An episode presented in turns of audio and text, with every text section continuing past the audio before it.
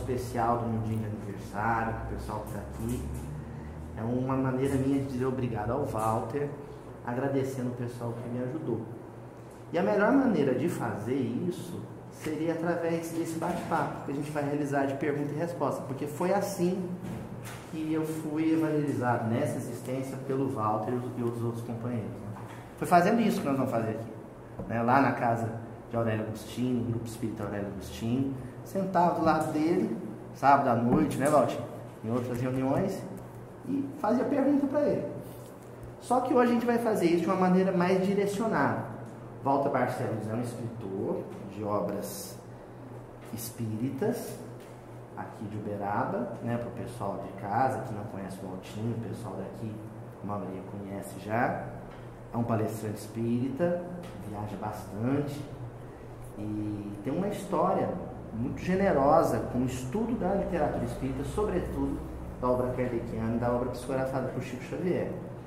E dentre as obras que o Walter publicou já como autor encarnado, uma é muito especial para a reunião de Mildinho e para quem gosta de estudar o Evangelho, que é essa obra aqui, essa obra Aprendendo com Jesus, o Mestre do Amor, saiu pela editora Didier, né, Valtinho?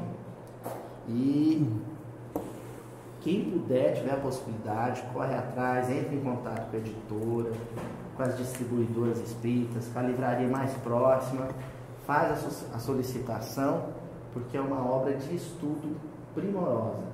E aí eu organizei uma série de perguntas para fazer para o Valtinho, onde a gente vai discutir sobre essa obra, que é uma obra de estudo do Evangelho de Jesus à luz da doutrina espírita. Não é isso, Valtinho? Então, nós vamos começar esse bate-papo com Walter Barcelos com uma pergunta que eu acho que é elementar.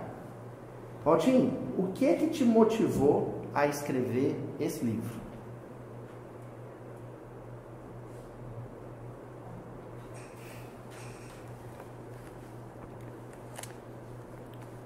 Então, cumprimento a todos os nossos irmãos, encarnados e desencarnados, que o público é um só. E o de lá, muitas vezes, bem maior do que o daqui. Né? E tenho o prazer de participar desse trabalho do Aloysio, maravilhoso, do mundo moderno, né? É, usando as ondas né? das telecomunicações, da computação, da eletrônica, da comunicação direta, objetiva com o Brasil, com o mundo, através dos estudos doutrinários. Nós estamos em outro mundo. Se voltar à minha idade, de 10 anos de idade hoje, é de assustar. Estou é, com 73 anos, então, para a gente ver as mudanças. E a gente já está um pouquinho velho, sem dificuldade de acompanhar isso, de acompanhar um pouco. Graças a Deus a gente está acompanhando um pouco. E o Aloysio, jovem, está usando todas as ferramentas da tecnologia de hoje para colocar o espiritismo do Brasil para o mundo. O espiritismo é nosso. Então, é, eu sempre gostei de estudar, de pesquisar eh, a partir dos meus 24 anos de idade. Porque antes é muito difícil, não né? era muito fácil, não. Quase ninguém estudava, gente. Quase ninguém estudava. Estou fazendo um pouquinho de história de espiritismo aqui. Né? Então, quando eu comecei a estudar, comecei a estudar sozinho. Né? É, em 1968, em Araxá. E o que, é estudar? eu estudava as obras de Kardec, as obras de Emmanuel, as obras de André Luiz, muitas obras por ano.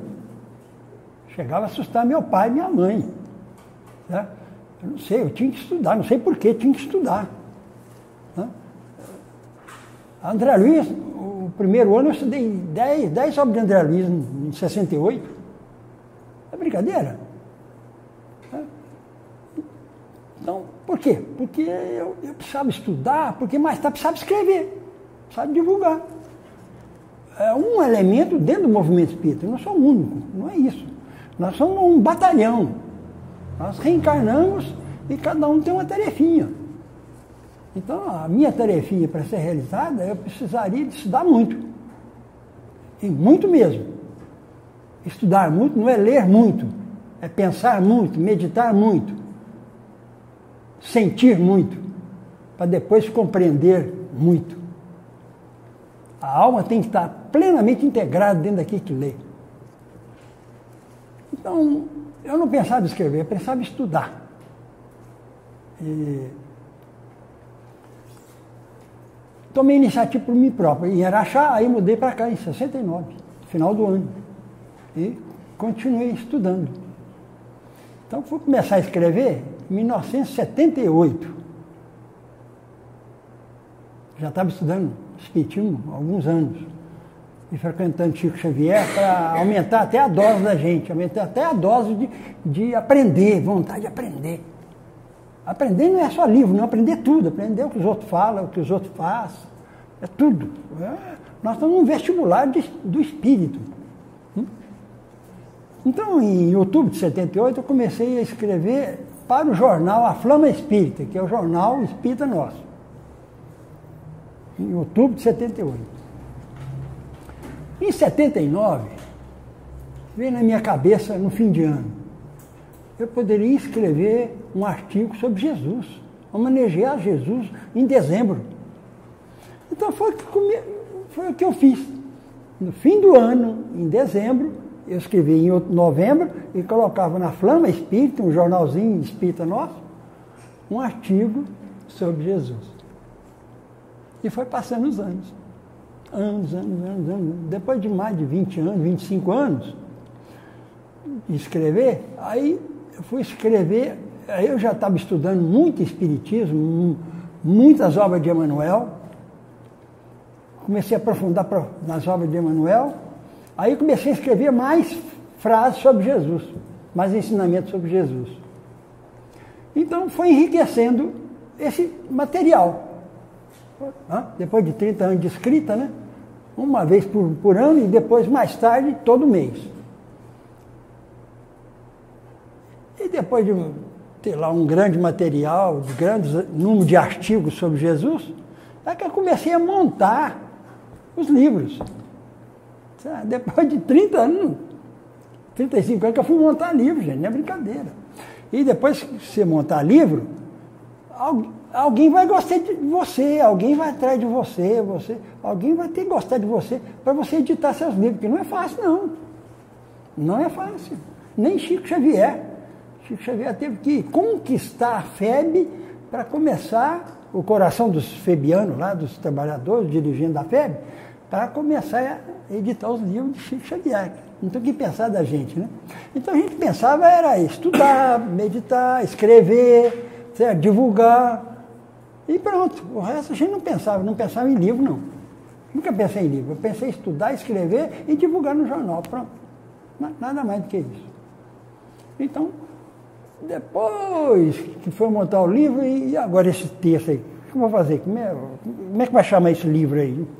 Aí você fica pensando que, que título pode dar esse livro. Então, depois de montar o livro, o último foi o título. O título é o último, não é o primeiro, não. O título foi o último, o último.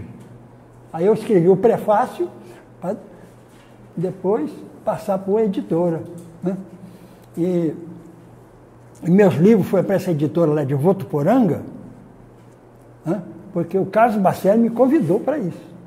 Me pediu, falou, você tem livro? Minha editora está a seu serviço. Quer dizer, você vê a bondade dos espíritas, né?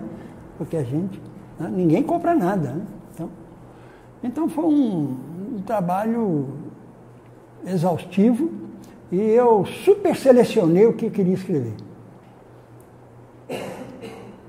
é, eu escrevi muita coisa que eu nem sabia se eu sabia. vou escrever.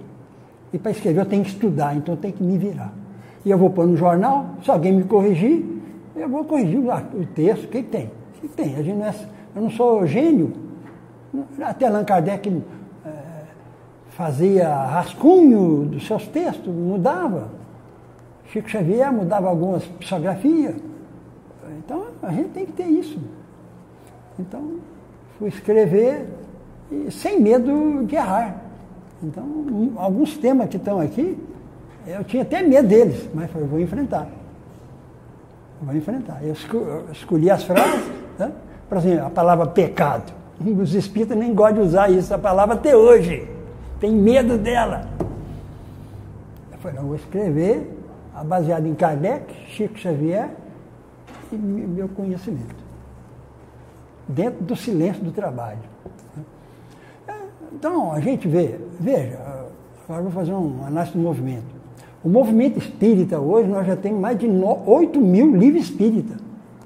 Títulos variados. Certo? Então, quer dizer, nós, os livros antigos vão ficando esquecidos, gente. Até Chico Xavier vai ficando esquecido. Dos 400, pelo menos uma metade vai ficar meio esquecido. Por quê? Porque é livro demais.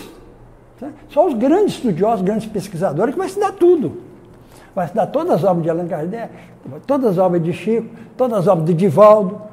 É, é fácil. E os outros grandes escritores estão aí? Quer dizer, então a gente tem que ter um respeito muito grande. Né? E, o movimento espírita é, hoje tem muita editora, muitas editoras, muitos médiums, muitos escritores, e eu estou no meio deles, como o Luiz também está no meio desse programa, grande programa aí, para divulgar o Espiritismo e o cristianismo. Então, esse livro especificamente, ele resultou dessas, dessa coletânea de artigos é, com a temática Jesus, que normalmente sai em dezembro. É, eu quis homenagear Jesus. Eu não posso escrever só Kardec, eu tenho que falar de Jesus, falar dos ensinamentos de Jesus. Não posso ficar só analisando Kardec, livro dos médiums, ciência, não, filosofia. Não, tem que. Não, certo? Senão não entra. Aí, um artigo por mês um artigo por ano, um artigo por ano. Tá? E, historicamente, para valorizar a minha experiência, o primeiro livro de Emmanuel que eu estudei, as frases de Emmanuel, dos, eh, das epístolas, eh, das frases do, Evangelho, do Novo Testamento e as epístolas de Paulo, foi esse livro. Palavras de vida eterna. Sabe que ano? 1973. De lá para cá eu nunca parei de estudar. Nem um dia, nem um dia. Nem um dia. Porque estudar não é só ler, é pensar e meditar também. Não é só ler, só ler é pouco.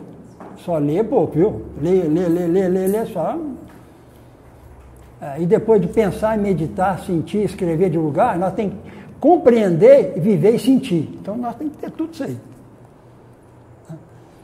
Então, é, só para manejar historicamente, tem uma frase que eu, a primeira frase que eu decorei de Emmanuel, assim, eu li, gravei e nunca mais esqueci. A vida é a experiência digna da imortalidade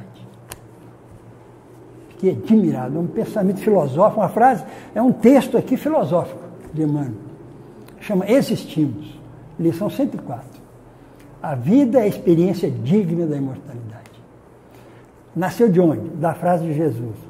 Vim para que todos tenham vida, e vida em, em abundância. Jesus. O pessoal vai achar que a gente combinou esse negócio, porque saiu um episódio de um outro programa que eu inventei aí, uma turma, chama Árvore da Vida. E o primeiro episódio foi comentando essa lição, essa passagem.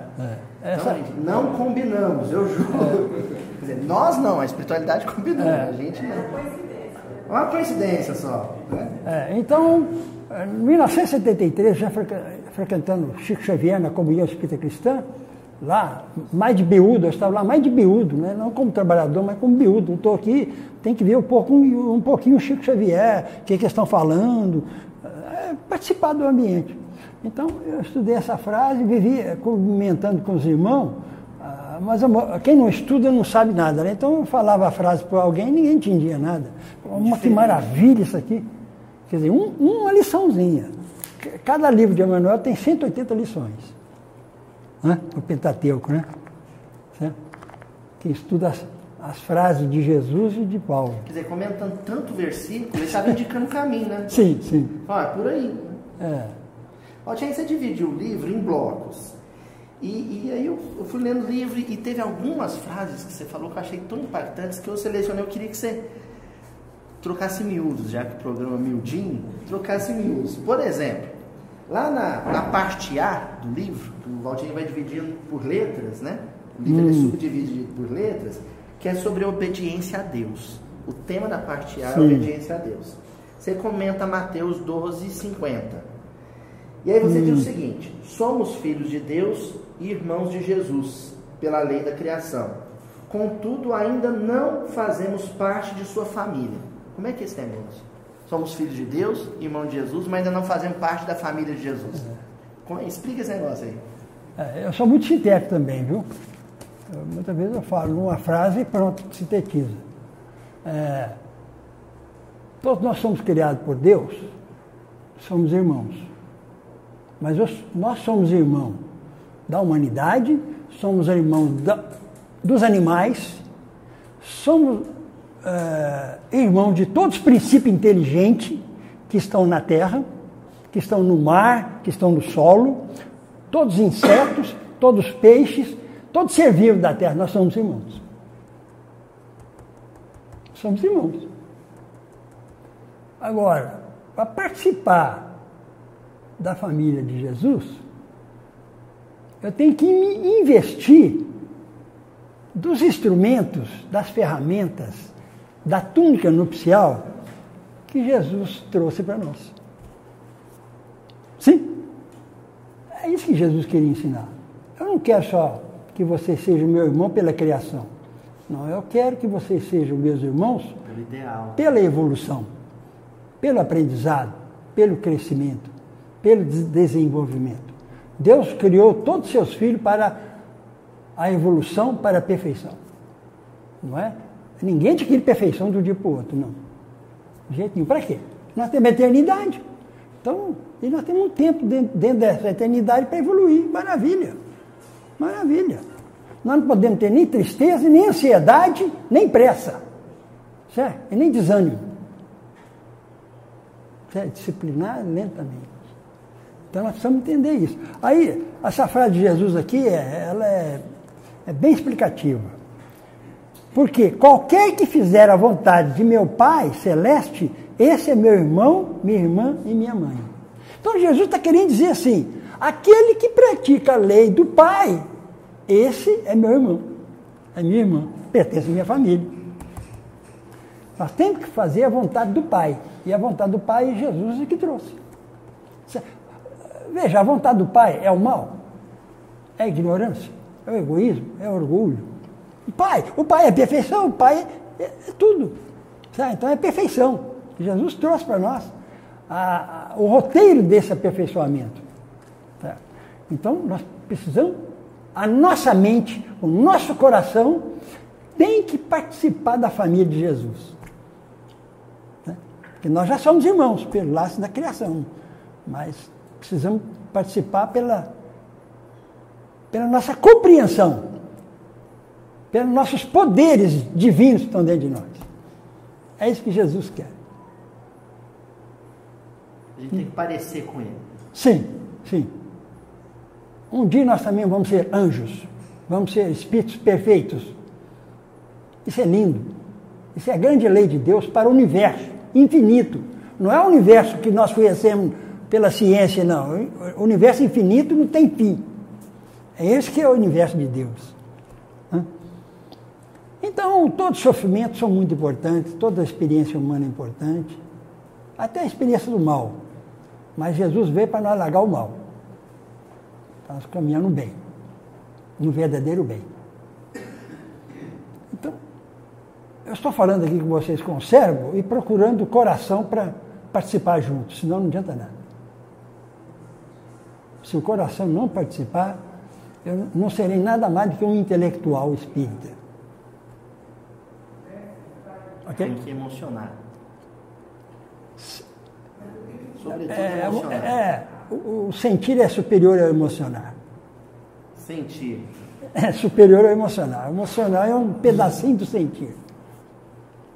Lá na, na parte B, agora, a gente vai avançando na sequência do livro. Jesus e os doentes da alma, né? Você trata na, na parte B. Você foi bem enfático ao assinalar a conduta equivocada daqueles que você classificou como religiosos endurecidos. Você usa essa expressão. Religiosos endurecidos. É. E acabou destacando, sobretudo, a atitude desse campo de, da censura, da crítica e da condenação. Então, religiosos falando, endurecidos. Falando dos fariseus. Os fariseus daquele é. tempo e é. do, do tempo moderno também. É, isso.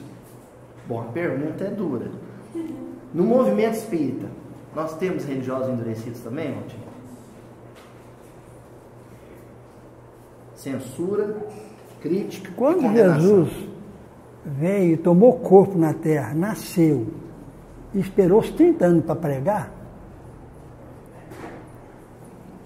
Jesus reencarnou num hospício, numa penitenciária, certo? Num hospital onde todo mundo é tuberculoso, canceroso certo? Todo tipo de câncer. Ah, isso é metáfora? Não, isso não é metáfora não. Porque as verdadeiras doenças estão no espírito, na alma. Certo? Então toda alma que está ainda labutando nas experiências terrenas, terrestres, passageiras, profunda ignorância, escravo das das, da, do orgulho do egoísmo, das paixões e dos crimes, certo? Enaltecendo o orgulho e o egoísmo, ponto final, são todos doentes. Ninguém escapa. Até os, os discípulos de Jesus eram doentes, nenhum escapava. Eram menos doentes, só isso. Certo? a, a, a, para Jesus, eu estou falando para Jesus, não estou falando de mim, não. Tá? De Jesus. Porque nós nascemos para ser curados. O aperfeiçoamento é a cura. Certo?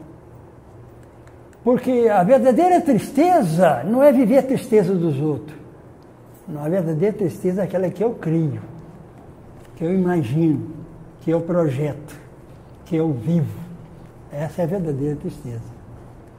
Então, entre os doentes, os mais doentes são os religiosos que estudam a verdade para falar mal dos seus irmãos. Veja, gente. Para apontar quem é doente. Algum médico na Terra, na... ele estudou para falar mal dos doentes no hospital? Não, nenhum. Nenhum por mais atrasado que ele seja. Não, ele não perde tempo. Não, eu estudei para curar. Eu vou ganhar muito dinheiro e vou trabalhar muito, mas eu, eu vou curar, não vou falar mal do doente. É, os diagnósticos, prognósticos vão falar das doenças, mas eu não vou falar mal das pessoas. Agora, nós, na religião, judaísmo, catolicismo, evangélicos, protestantes, espíritas, nós podemos muito bem estudar e nos categorizarmos em sermos exímios fiscalizadores da conduta alheia. Certo? Então os fariseus, gente, os fariseus da época de Jesus, eu bato palma para eles, viu? Eu congratulo com eles, porque eles ajudou Jesus a ensinar o Evangelho. Agora, no Espiritismo, eu não vou falar das outras religiões, mas no Espiritismo, nós vamos estudar as verdades divinas, vamos estudar as obras de Kardec, vamos estudar as, os ensinamentos de Jesus e vamos colocar na nossa língua, no nosso pensamento, no nosso coração, a censura, a condenação, a crítica é, contumaz e, e ferina, a fim de derrubar nossos irmãos, as nossas irmãs, nossos médiums, nossos trabalhadores, nossos irmãos das casas espíritas do Brasil inteiro. Através da palavra escrita, falada, né, na radiofonia, na televisão e na computação hoje, né? no, Google, né? a imprensa, né? jornais digitais hoje, né? Certo? Então, finalizando, os fariseus da época de Jesus tinha, eles eram inteligentes e muito analistas e muito severos. Agora, os fariseus de hoje, que pode ser eu, eu posso ser um deles, vocês que vão julgar, não sou eu. Em algum momento a gente acaba sendo. É, por que não? Certo? É. Eu estarei errando muito mais do que os fariseus de dois mil anos. Porque na época, os fariseus na época não teve tempo de conhecer Jesus, não teve tempo de conhecer os evangelhos. Certo? Eles foram conhecer nas futuras encarnações. Naquela época não. Agora, nós espíritas temos dois mil anos de Jesus. Nós temos dois mil anos de Jesus, gente. Conhecendo Jesus na terra no mundo espiritual. Certo? Nós todos, na Europa e nas Américas. Certo? Mesmo aqueles que vieram do Oriente para reencarnar, né? tem no mínimo 500 anos que conhecem o Evangelho. Né? Então, os maiores malfeitores da história são aqueles que têm a verdade na mão e transforma essa verdade em bombas incendiárias, queimando o coração, queimando a esperança, a alegria dos irmãos de fé. Irmão de fé. Aí a gente vai ferir e atacar espíritas, espírita novato, espírita trabalhador, espírita médios, religiosos de outras religiões, certo? Eu vou estudar, eu vou conhecer doutrina espírita para derrubar meus irmãos? É melhor não ser espírita. Estou copiando Chico Xavier. É melhor não ser espírita. Vai ser filósofo, vai ser pintor, vai ser escritor, vai ser músico, vai produzir música. Larga o espiritismo que você vai acertar mais. Bom, aí falando sobre trabalhador espírita, lá no bloco D, na parte D, você começa a tratar do medo. Aí. Qual que não que é a questão? Na parte D. É a, não, a, a questão é a 4. questão número 5. Né? Eu vou adiantar é, para ela, então tá. para não perder o fio da meada. Por que julgou importante abrir esse espaço considerável dentro do livro para tratar, tratar do medo? Por que você achou que era importante tratar essa questão do medo? É, são alguns dos temas que me desafiou. Pecado é um, medo é outro. E tem outros, que eu não lembro aqui agora, mas esses dois eu lembro. Aí eu vou. Eu estudei muito Emmanuel, que foi o que mais divulgou os ensinamentos de Jesus foi Emmanuel, é um campeão, um espírito campeão pelo Chico. Então, ele também falou sobre o medo, falei, agora, agora vou fazer um estudo sobre isso aqui, uma tese, vou montar uma tese. Certo? Então a gente vê que é muito sério o medo. Está pensando que não é medo de na rua, medo de assaltante, medo de estuprador, medo de cair de avião. Não é esse medo, não. É o, é o medo do espírito que não quer caminhar para o melhor. É o, é o medo do espírito que não quer se renovar, não quer aprender, não, não quer trabalhar a si mesmo. O, o espírito tem medo de olhar para si mesmo. O, o espírito que tem medo da verdade, tem medo da luz. Então vou falar uma coisa aqui de arrepiar para vocês. Na Terra ainda tem milhões de espíritos capelinos. O que é capelino? Vem de capela, sistema de capela. São os espíritos mais inteligentes da Terra. Não tem um percentual aqui, não sei se é 5% ou 10%. Entre milhões estão na Terra, são materialistas, não gostam de Deus, não gostam de evangelho, não gostam de amor, não gostam de perdão, não gostam de religião, acham tudo isso uma besteira. E eles tem uma inteligência superior a todas as inteligências da Terra. Mas não querem progredir moralmente. Tem espírito que tem dois mil anos e não reencarna. Tem outros que tem quatro, cinco mil anos e não reencarna. E tem alguns que têm 10 mil anos que não reencarnam. O que, que é isso? Medo de se transformar, medo de melhorar. Não quer mexer. Medo de resgatar dívidas. Né? Medo de sofrer provações, expiações. Medo de deparar com inimigos. Medo de deparar com seus próprios inimigos que estão dentro de, si. Porque os verdadeiros inimigos estão dentro de nós, gente. A preguiça, a vaidade, a inveja, o ciúme, certo? Materialismo, a descrença. Certo? depressão é uma consequência, não é causa. Depressão é consequência, gente. É como se beber e ficar bêbado, certo? Então a bebida que é causa, não é o, alcoolismo, não é você ficar bêbado. Tá? Então, as, as doenças das causas é que são muito importantes. O medo é uma delas. Depois que nós entramos no cristianismo, nós não, podemos, nós não podemos deixar o medo tomar conta de nós mais. E o medo é tão terrível que nós podemos desencarnar e ele ficar conosco na nossa alma. Igualzinho eu falei dos exilados de capela, que estão na terra e que não, não querem reencarnar mais. Eu pensava que não existia essa orla de espírito, ainda existe ainda.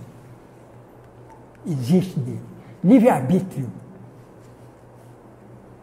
Até Jesus não briga com eles, respeita. Mas esses espíritos não vão poder ficar na Terra mais, vão embora para outro planeta. Já está vencendo o tempo deles na Terra. A evolução do planeta não comporta mais é, pitbull no meio, no meio de cachorrinhos mansos. É, pitbull, Rottweiler, esses bravos aí, não, acabou. Seu tempo está vencendo. Ainda não venceu, não. Vai ter um tempinho para eles aí, para nós todos.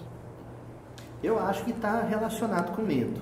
Sim. Faz uma distinção, então, entre culpa e responsabilidade. Você comenta isso no livro. Tá? Se não me fala na memória, na parte E. É. Os espíritos que estão no primitivismo, ainda estão tá no primitivismo, pouca inteligência, quase não tem razão, não tem quase sentimento, vive mais no instinto. Eles não têm problema de consciência e não têm problema da culpa. Certo? Certo? É igualzinho bebê. Uma criança de dois anos que pega um revólver e dá um tiro na cabeça do, do, do irmãozinho, da mãe, ele assusta até, mas ele não tem problema de consciência. Assim, o mundo primitivo. Os anjos, os espíritos estão na pureza integral, não tem culpa mais. Não tem. Tem? Não tem. Então, é um, é um, é um tempo do espírito na sua caminhada. Então, nós estamos no mundo de provas e expiações, é o período em que nós erramos mais. É agora. Nós deixamos o mundo primitivismo, ainda não somos mundo de regeneração. O que é mundo de regeneração? Quando as almas, a maioria das almas da Terra estão se reeducando, estão se reeducando, a maioria da Terra ainda não. Certo? Então, esse período agora é a, a, o, as imperfeições morais e e as transgressões da lei divina aparecem na maior pujança na humanidade. De prova e expiação, que nós já estamos há alguns milênios. É, ainda vamos mais um milênio de mundo de prova e expiações. Mundo de regeneração daqui mil anos, gente. Nós já estamos nos prenúncios dele, certo? O espiritismo já está aí, o cristianismo está aí. Mas o que vai mandar é a mudança interna de cada espírito. Certo? O que é mundo de regeneração? Quando a maioria dos espíritos já estão pensando na verdade, estão querendo deixar o mal e buscando o caminho do bem. Certo? Então, a, a culpa ela é necessária. Mas a culpa só nasce. A culpa não nasce da inteligência, a culpa nasce da consciência. Quem sabe julgar perfeitamente nós é a consciência. E outra coisa, quem não usar a consciência não vai evoluir. Nós precisamos da consciência. A consciência não nos dá medo. ela nos ilumina. Certo? E se não usarmos a consciência, nós não vamos crescer. A consciência é o tribunal das leis divinas dentro de nós. Os compêndios de Deus dentro de nós. Então, o espírito com medo, ele foge da consciência. Ah, sim. A Ele fuga, encarar. Fuga da consciência. Você veja os capelinos que eu falei. Eu falei porque aquilo me chocou quando eu, quando eu estudei aquilo há pouco tempo, agora, alguns anos para cá. Os capelinos, eles lá de Capé, estão na Terra há 40 mil anos. Eles fizeram todo o progresso da Terra cultural, da inteligência, da tecnologia, da cultura, de tudo. Foram eles. Mas eles chegaram totalmente materialistas, descrentes, com todos os vícios, com todas as imperfeições morais. E Jesus está cuidando deles tem 40 mil anos. Os apóstolos de Jesus são capelinos. Os cristãos de todas as épocas são capelinos. E uma boa parte dos espíritos, alguns são capelinos ainda. Então a inteligência sem amor não é nada, gente. Inteligência sem amor é trevas. Mais trevas ainda. Quanto mais inteligência sem amor, trevas. Tá? Então a gente está falando aqui, é, para dar uma visão verdadeira, real, né, do movimento.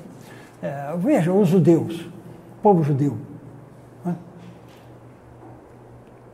São espíritos que Jesus selecionou no mundo espiritual, ele gastou séculos para selecionar esse, esses espíritos, que todos acreditavam em Deus. Aí reencarnou e formou esse povo, os judeus. Porque era a nata da espiritualidade da terra. E é com eles que Jesus foi formar, o- é, divulgar o evangelho, o cristianismo. Está no caminho da luz isso. Olha que beleza. Certo? Então a evolução, a evolução não. A evolução mal feita não é evolução. Nós podemos fazer uma comida mal feita, um terno mal feito, uma roupa mal feita, uma casa mal feita, mas a evolução dentro das leis de Deus, ou é bem feita ou não é. Mal feita, estraga, de- destrói, com- recomeça. Existe humildade pela metade. Isso. Aparência de humildade. É. Eu quero vocês perfeitos para a eternidade. Então, a- a- quem segue Jesus, além de crescer no conhecimento e no amor, vai ter que crescer na coragem. De encarar o próprio erro. Muito O bem, erro. muito bem. A grande coragem é essa aí. A grande coragem não é enfrentar o outro, é enfrentar a si mesmo. Essa é a maior coragem. E não é esfaquear a si mesmo, araquiri, suicídio japonês. Não, não, não é isso não. É cuidar de si, trabalhar seu mundo íntimo. É quando a gente deixa a culpa vencer, né, Lojinha? Aí você vira Isso, auto-tortura. né? isso muito bem. E a tomada de consciência então, é, é a tal responsabilidade. É, Deus nos ama. Ah, é, é fácil falar Deus nos ama, mas também Jesus gastou 3 bilhões de anos para preparar o planeta Terra para a humanidade chegar. Deus nos ama. Gastou 3 bilhões, está lá na Evolução do Mundo.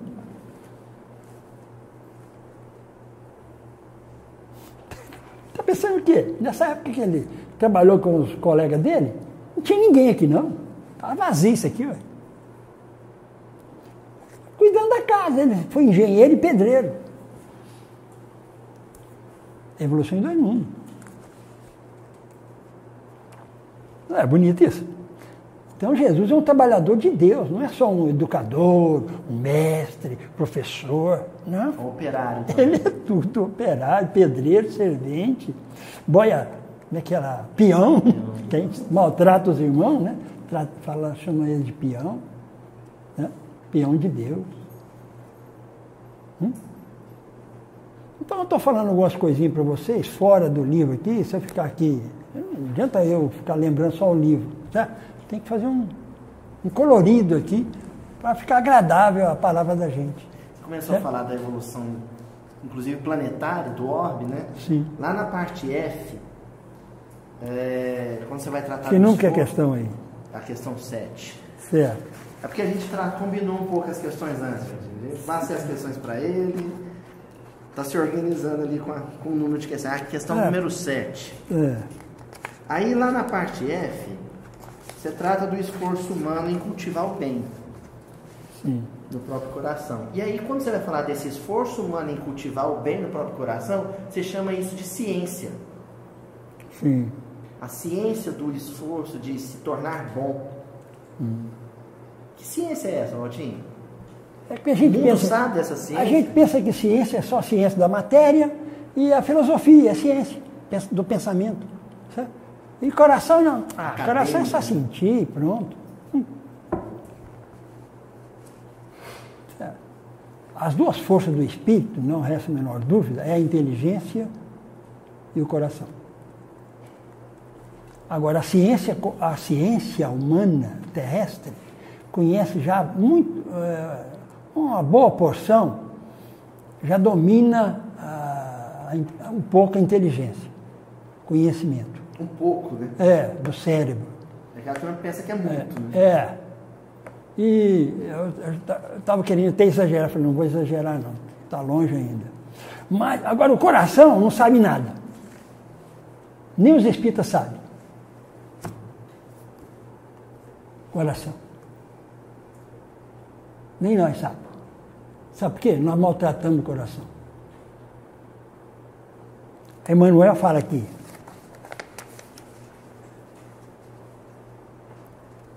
É, a ciência do bem no coração.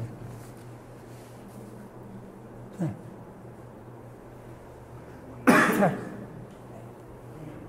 Você vai conversar com uma criança e com um velho. Criança de dois anos e um velho, de 80 anos, na cadeira de roda. Quase não está ouvindo. Você, para os dois, você vai aplicar amor. Mas você vai aplicar amor igual? Não vai. Não vai. Você tem uma maneira de lidar com um menino, de uma criança de dois anos. E você tem uma maneira de lidar com um velhinho de 80, 85, 90 anos que está na cadeira de roda. Não está ouvindo direito, está pensando direito, mas ainda sabe sorrir, olhar, mas não entende mais nada. Então, o que, que é? É o seu amor graduado, de Ajustado. multiforma, ajustado, certo? Para chegar, para chegar, não é no corpo, não, chegar na mente, na inteligência da criança. Chegar na mente e na inteligência do velhinho ou velhinha. É o mesmo amor, não é? Mas não é graduado? Tem uma estratégia Ciência. diferente. Ciência, muito bem. Ciência. Está nessa lição aqui, ó. A ciência do bem no coração, F3. Ah, ah, Falei, ah, vou, vou discorrer um pouquinho sobre isso aqui. Então, aí eu brinquei aqui falando que até nós espíritas estamos ainda muito cegos do coração. Sabe por quê? Enquanto eu deixar as ervas daninhas do mal predominar no meu coração, não adianta eu estudar Bíblia, Espiritismo e a ciência terrestre. Eu estou deixando as ervas daninhas dominar meu coração. Inveja, ciúme, são uma das piores. Essas duas aí são uma das piores, gente. É filho do orgulho, certo? Tá? Um monte de imperfeições, certo? Muitas vezes eu estudo muito, tenho uma disciplina, tenho um método, tenho uma lógica, tenho uma filosofia, tenho um- uma, uma didática perfeita, certo? uma memória, uma imaginação certo? grandiosa, mas o coração Não tem luta, né? o coração continua aquele coração de dois mil anos atrás, três mil anos atrás. Ou até de capela. Quatro mil anos, 40 mil anos atrás, continua o mesmo. E- Esses espíritos vieram para a Terra porque estavam todos com muita imperfeição. Não merecia ficar naquele planeta mais. Lá eles, iam, todos lá seriam Hitlers, criando problema no planeta. Então por isso que eles vieram para cá. Então, então não adianta toda a sabedoria, todo o conhecimento espírita se você não cuida, principalmente do coração. Não é coração de carne, não, gente. Esse coração de carne aqui não, não sente, não tem, não tem emoção nenhuma. Ele tem reflexo. Esse coração de carne é reflexo. O coração do espírito. Quando o Freud estudou inconsciente, o, Freud estudou o coração. parte mais profunda. É, porque quando fala mente, dentro da mente, no espírito, está a inteligência e o coração. A inteligência é um arquivo morto. O coração é arquivo vivo.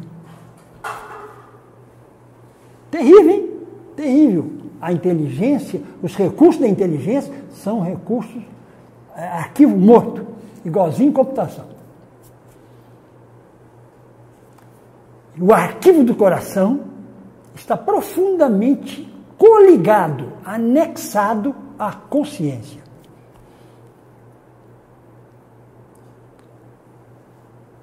O coração é a evolução da consciência. A inteligência também, só que a inteligência é fria. A sensibilidade do coração nasce da consciência. E é o diálogo com Deus. Né? Muito bem. É a, a grande catedral, a grande matriz, né? certo? o grande foco de luz.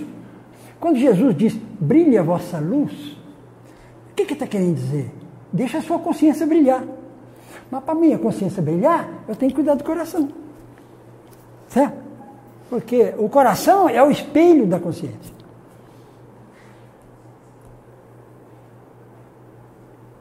O rastro de Deus em nós chama-se consciência. O coração é a minha evolução. A inteligência é o, é o reservatório de meus conhecimentos de milênios. Não é só de conhecimento de livro, não. Conhecimento da experiência também. Todas as profissões que você aprendeu, tudo que você aprendeu, fazer uma flecha 10 mil anos atrás, 50 mil anos atrás, você pegou uma faca lá, uma pedra lá e fez uma faca, é inteligência. Se a gente pensar no, na mente como um caminhão baú, então tudo que vai dentro do caminhão, a mercadoria, a bagagem, é os recursos da inteligência. Agora, o motor, a roda, o que faz ele avançar é o coração. A eletricidade o sentimento. Bateria. Coração. E a consciência que está dando vida ao coração. Então, às vezes, uma mente está cheia de bagagem, mas parada. Sim. Sim. Então, quanto mais orgulho, mais egoísmo na alma, mais eu viro estátua. A alma não nasceu para ser estátua. A alma não nasceu para ser pirâmide. Nós precisamos deixar de ser estátua estátua de bronze, sabe? estátua de ferro. Precisamos deixar de ser. Nós temos que ser dinâmicos, mas um dinâmico que não perturba a paz dos outros. Os outros podem me perturbar, mas eu não posso perturbar a paz dos outros. Nem de uma borboleta. Nem de uma borboleta, nem de uma barata. Sabe? Se você não quiser matar ela, deixa ela. O que tem? Deixa ela embora. Se quiser matar. Juju, se quiser matar. Ela não entende isso. Se quiser matar, não tem problema não. O problema é a paz. A paz. Se você matar a barata com paz, é melhor que matar com raiva e com medo. Tá legal? Tá legal?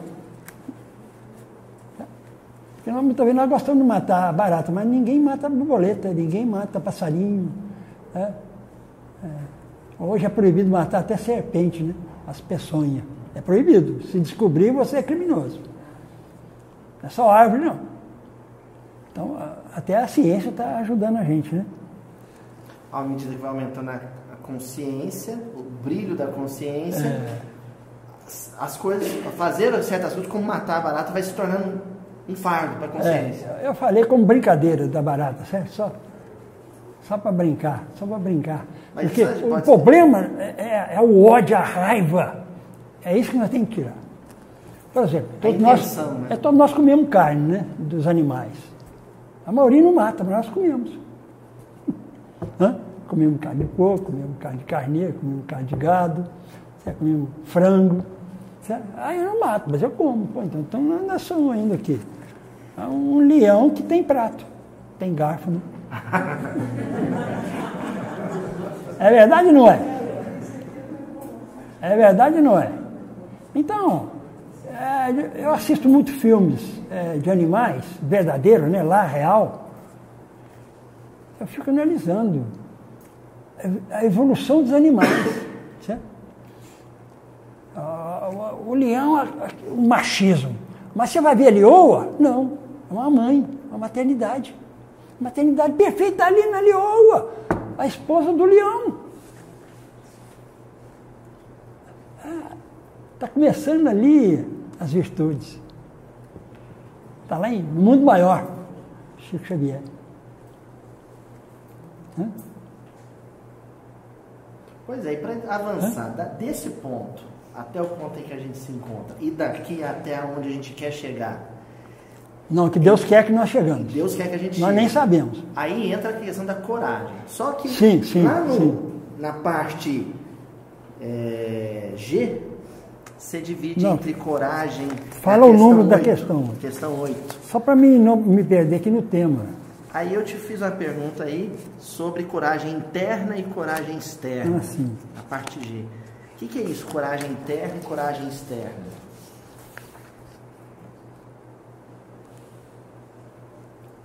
A coragem externa é visível, que todo mundo vê. Hã? De vez em quando a gente está vendo até em filmes, né? Corpo É, o olho bombeiro, vivo, né? exemplo. O olho vivo, não, é uma pessoa mesmo, né? Está salvando um- uma pessoa num lugar, ele não está com vestimenta, certo? Ele não sabe nadar direito, ele não tem agilidade, não tem força, e, Salva alguém. e salva alguém ali num, numa estrada, num abismo, num prédio. Uma coragem que se torna Então, pública. é, né? essa correria na rua aí hoje, na avenida, é, sai de manhã, volta de noite. É coragem externa, gente.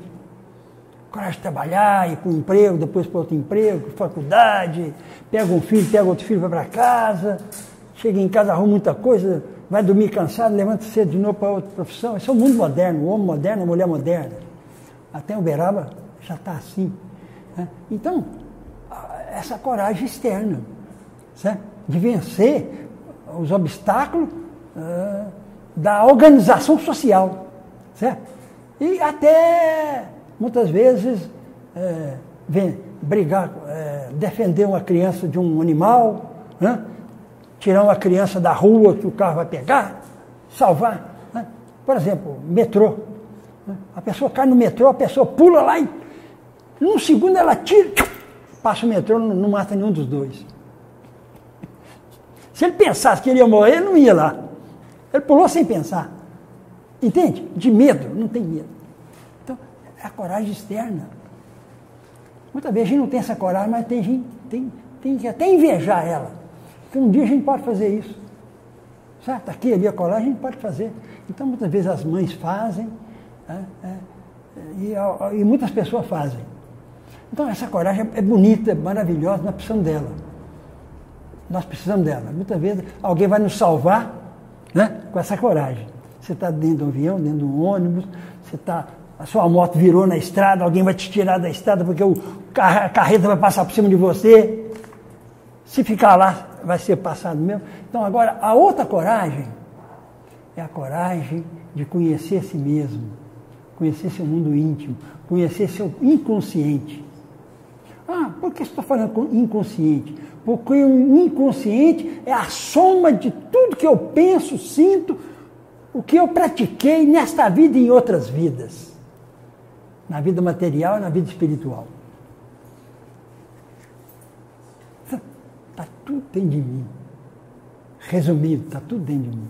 Então tem que enfrentar a parte de sombra que eu tenho, parte de sombra, parte das minhas imperfeições, eu tenho que conhecê-las e trabalhá-las. Certo? Deus e Jesus não aceita remendo mal feito. Remendo é mal feito. Você tem que tirar aquela roupa e vestir outra. Não adianta ficar lá alisando ciúme, inveja, orgulho. O bom orgulho, não tem bom orgulho. Não tem. Boa vaidade, não tem. Tá? Então, nós que temos que ter essa coragem de, de, de trabalhar para destruir com o tempo essas imperfeições em nós, fazendo a nossa transformação moral primeiro, depois reforma íntima. Transformação moral é uma coisa. Reforma íntima é outra. Transformação moral são os projetos, as atitudes, o conhecimento, certo?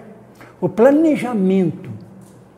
Reforma íntima é o esforço, é a luta, é o trabalho, é você praticar os ensinamentos de Jesus. Certo? E outra coisa, se você não passar por experiências difíceis, você não vai vencer suas imperfeições. A águia tem um ninho no alto da serra, 2, 3, 4, 8 quilômetros de altura. E o passarinho está lá, o filhote, né? Vai crescendo. Vai crescendo, vai crescendo. E o ninho vai ficando pequeno. E já não tem comida mais, então tem que ir embora. Cadê mãe? Cadê pai? Não tem mais. Abismo. Seis quilômetros, oito quilômetros de profundidade. O pássaro tem que fortalecer as asas. Daqui a pouco ele voa. Então as experiências difíceis são muito importantes para, para a evolução do espírito. As, as dificuldades dentro de nós, as obsessões, os problemas íntimos profundos dentro da família, com o marido, com a esposa, com filhos, com amigos, certo? As, as experiências mais profundas do espírito é dentro da família, não é no centro espírita, nem na rua, dentro da família. Em segundo lugar, vem os obsessores, em segundo lugar. Os inimigos nossos passados que vem cobrar. A família invisível. É, isso. Então, o primeiro é a família, a família é gigante, a grande escola do espírito. Não é só para fazer o bem, não, para nós corrigirmos, nos melhorarmos. Então nós temos que ter essa coragem interna. Você falou do remendo, né? É. Jesus não aceita remendo. É, a, lei, na, na pergunta a, mal eu falo disso. A lei de Deus é que não aceita. Certo? Remendo é coisa mal feita da terra. O que, que é? Você querer costurar a humildade com vaidade provisoriamente. Ficar, é, ficar os dois juntos lá. Dois juntos. É isso, é isso. Aí, por isso que talvez, não, talvez não, com certeza Jesus falou sobre a veste nupcial. E você menciona isso lá no, livro. Sim. Pergunta nova que eu fiz. Do que, que é feita a veste nupcial? É, é, o último capítulo. É o último capítulo, é o fechamento do livro. É. Quando eu escrevi, eu escrevi o, os capítulos ia escrevendo. Nem pensava em livro. Um dia que você vai montar o livro, aí você pensa, qual que vai ser a primeira, qual que vai ser a última? Que título vai ser o livro? É isso, sabe? Muita coisa é. Quando você monta o livro, é a ordem sequencial aqui, é outra coisa, né? Escrever era o primeiro plano. Né? Então, a túnica. Muita gente fala, a túnica nupcial é o perispírito. Não é o perispírito. Perispírito não sente. Perispírito não tem emoção. Perispírito não tem virtudes. As virtudes estão no espírito dentro da mente, no seu coração. As imperfeições estão lá também. Então a túnica tem que nascer lá. A túnica é a soma de todas as virtudes da alma. Quanto mais virtude, melhor. E conhecimento também. Então, conhecimento ruim você tem que jogar fora. Ficar só sabedoria. Então, você vai ter que eliminar superstições, ilusões, certo? interpretações errôneas, descrença, materialismo. Você vai ter que alijar tudo isso da sua mente, no campo da inteligência e no campo do coração. Certo? As virtudes. Ah, mas quem ensinou a virtude? Jesus. É o único. Quem ensinou as virtudes na terra? Todas as virtudes foi Jesus. Nenhum espírito ensinou igual a Jesus. Pode pôr uns dez espíritos gigantes da terra aí, são tudo crianças de dois anos perto de Jesus. São brilhantes, Pedro, brilhantes, mas tá? quem ensinou em três anos todas as virtudes foi Jesus. E Jesus ensinou de tal maneira que ele sabia que nós, que nós precisávamos gastar séculos para pensar a sabedoria divina. Não é só pensar a palavra dele, não. Pensar a sabedoria divina. Nós estamos pensando na sabedoria divina. Não estamos pensando na ciência da terra, não a ciência cósmica do espírito no universo. Certo? Os segredos de Deus Jesus trouxe para nós. O segredo da matéria é a ciência, mas o segredo do espírito, da vida, é Jesus. Sem fanatismo, sem fanatismo. Eu sou o caminho, a verdade e a vida. Ninguém vai ao Pai senão por mim. O Pai aí é a perfeição. Não é sair daqui e viajar para Júpiter. Nada disso, isso é locação. Não, é a viagem interna dentro de você mesmo. Não é isso? Então a, a túnica é formada com as virtudes. Cada virtude é um potencial de energias valiosas, preciosas para você. Certo? Por exemplo, quanto mais paciência, quanto mais perdão, quanto mais bondade você tem no coração, mais você vai ser uma alma útil e feliz. Falei só três virtudes. Tá? E vai chegar uma época na, na nossa existência que nós não vamos ter ninguém para perdoar. Sabe? Nós não vamos ter ninguém para compreender, porque tudo é anjo. Você vai perdoar alguém? Você não vai perdoar. Vai chegar uma época, nós vamos viver só no meio de anjos, nós não vamos perdoar ninguém, gente. Gente, espírito puro reencarnou na Terra foi só Jesus. Os outros espíritos puros que trabalham com Jesus, nenhum encarnou.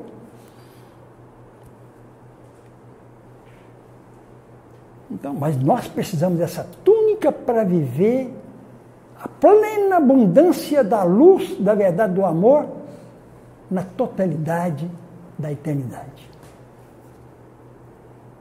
Ninguém entende eternidade, também não entendo não, mas eu sei que nós somos eternos.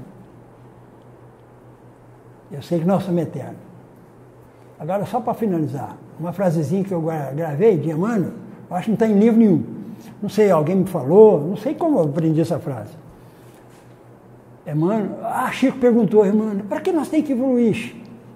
O, Emmanuel, o Chico perguntou, querendo fechar o Emanuel, né?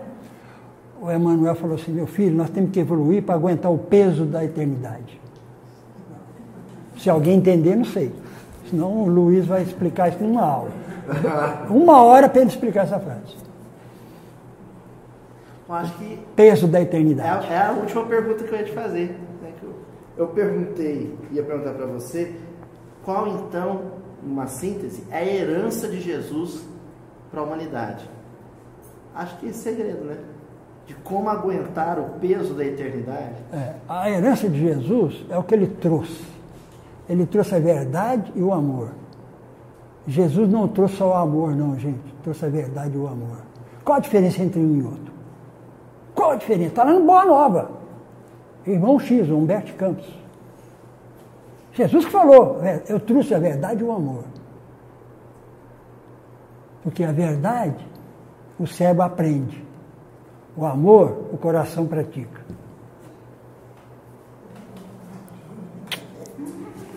Esse aqui é o Walter tá? Barcelos, meu ah, Esse negócio de falar que. Eu, eu pus.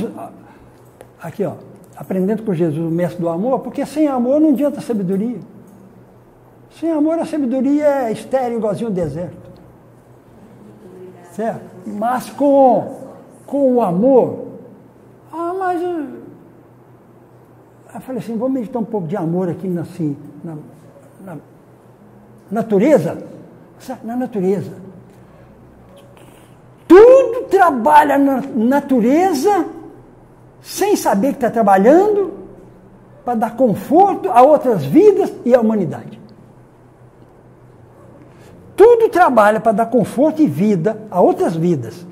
Certo? A formiga trabalha, a abelha trabalha, certo? o cupim trabalha, o passarinho trabalha, a serpente trabalha, o peixe trabalha, contribuindo com as vidas do planeta e ele mesmo usufruindo de tudo isso.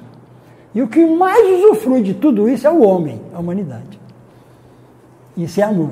Teoricamente, o que mais deveria trabalhar. É, isso, então nós não podemos atrapalhar a natureza. Quando nós estamos atrapalhando a natureza, nós somos inimigos da natureza. No nosso quintal, na nossa horta, no nosso jardim, no nosso vaso. Hum? Vida vida. Estou lembrando Chico Xavier aqui com o Valdo Vieira, datilografando. Isso em 1950, 50 e pouco. Eles datilografavam, aí chegava- já haviam psicografado antes, né? É, é, já estava, eles estavam datilografando que estava psicografado. Aí vinha o besouro pesadão, o Valdo Vieira pegava aqui, tá. aí o besouro vinha tudo de novo, pegava, tá. fez umas três vezes. E o, o danadinho levantava o voo e tal. Aí caiu na mesa do Chico. Aí o Chico pegou, o irmãozinho, pôs na mão, foi lá, abriu a janela fechou e veio bater. Só para finalizar. Porque nós não podemos, nós não estamos aqui só para amar a humanidade, não. Nós estamos aqui para amar a natureza também. Certo?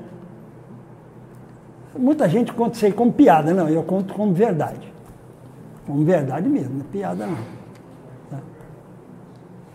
Gente, então foi uma noite muito especial. Essas eram conversas que eu tinha com o Valtinho quando eu tinha 15, 16 anos e, e aprendi muito. Aprendi a amar a doutrina espírita, a amar o evangelho. Ainda não aprendi a amar meu semelhante. Esse é o esforço, é a luta de cada dia. Mas a doutrina espírita, o evangelho, a gente, a gente já é capaz de amar. Graduar o amor para as pessoas. É isso, né? Graduar o amor para as pessoas. Ajustar, né? Hum. É a ciência É. do bem que você falou. Então eu queria agradecer ao Valtinho, a presença afetuosa, fraterna que ele teve aqui, de professor, do coração que ele sempre foi para mim. Obrigado, É. Valtinho. Na hora que eu estou sentado aqui, eu sou instrutor. Mas na hora que eu estou vendo as pessoas na rua, na televisão, no centro espírita, não é só pregando, não. Fazendo alguma coisa, eu sou aluno. Então eu sou mais aluno do que, do que instrutor. Igualzinho vocês. Mesma coisa. Nós temos que ser mais aluno do que instrutor. É isso, gente. Até a semana que vem, pessoal de casa, então, um novo episódio. Música